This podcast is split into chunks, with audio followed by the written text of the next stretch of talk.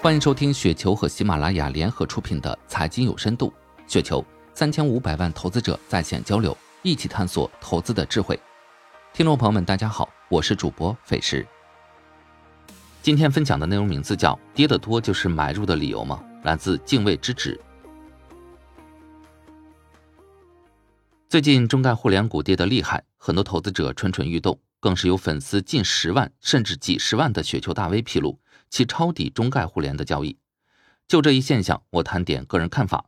首先，只披露交易行为，不披露交易背后估值逻辑的言论，都是极不负责任的。尤其是那些具备很强市场影响力的，你既不披露这笔交易占你总资产的比重，也不披露你总资产的多寡，更没有披露严谨的估值逻辑。在明知道很多不明就里的人可能跟风的背景下，披露自己的交易行为，虽没有法律风险，当然也有部分人可能涉及法律风险。但这种行为真的合适吗？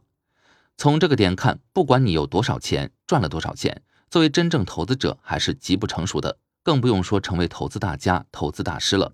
其次，我大概看了下中概互联里的一些股票，这类股票相当多是没啥业绩，甚至很多连未来的盈利模式都没有找到的公司。你凭什么认为这些公司合理的价值就是多少多少？商业环境的变化考虑了吗？能考虑清楚吗？即使那些有盈利能力的公司，其盈利的变化幅度之大，也是令人愕然的。这也就是说，仅仅依靠静态 PE 进行估值，可能是不合理的。这类股票为啥去纳斯达克上市？就是风险投资的成分大些。一般的小散户适合风险投资吗？这是个值得思考的问题。再次，这类股票疫情之前的大幅上涨考虑了吗？这种大幅上涨，难道真的是因为公司的基本面长期向好，还是更多的是泡沫？今天互联网的营商环境肯定没法和一六一八年相比吧？一个简单的方法是用二零年之前这类股票启动前的估值除以这类公司的总业绩，对比现在的估值水平，看看这类股票较历史估值到底是什么情况？难道他们不知道简单回顾下历史吗？我不做这类股票，我只是觉得任何投资此类股票的人都该审慎对待自己的投资决策。找不到未来三年确定性的业绩增长，能大概率确定三年后的估值水平。我很好奇，跟什么风抄什么底。最后，投资者不要高估自己的心理承受能力。为啥会有“高手死在抄底的路上”这句谚语？